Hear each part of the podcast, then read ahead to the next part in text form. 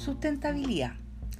El concepto de sustentabilidad como término propiamente tal comienza a nacer y posteriormente a desarrollarse en el año 1968. Convocados por Aurelio Pesey y el científico escocés Alexander King, se congregaron en la sede de la Academia de Leinsey, el llamado Club de Roma. En esta cita participaron grandes científicos, economistas, hombres de negocios, jefes o antiguos jefes de estados y personas con poder e influencia de los cinco continentes, para tratar temas referentes a los cambios climáticos que estaba experimentando el planeta con un ritmo acelerado.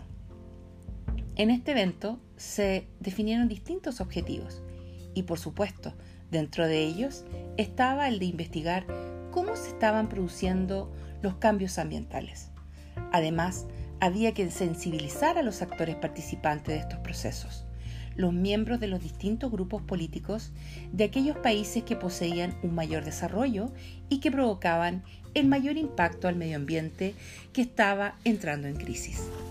También se puede mencionar que la sustentabilidad, de acuerdo a Escobedo, corresponde al conjunto de cualidades que posee una especie que le, posibilita desarrollar habilidades necesarias para la supervivencia, tomando los elementos que están a su alrededor para ir mejorando su bienestar y mejorar su calidad de vida. El planteamiento desarrollado anteriormente apunta a toda forma de vida que habita en nuestro planeta.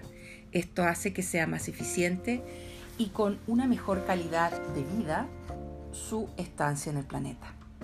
El ser humano, siendo el ente final de la cadena de, alimentos, se ha preocupado de diseñar e innovar en distintas formas cómo conseguir su comida.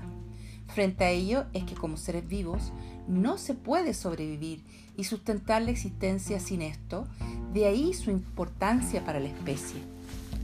Por otra parte, se puede referir al término de sustentabilidad no solo apuntando a la mejora en la calidad de vida de los seres vivos, de acuerdo al lugar donde habitan, puesto que la ciencia también se encarga de generar estudios de factibilidad o de mejora de los procesos productivos.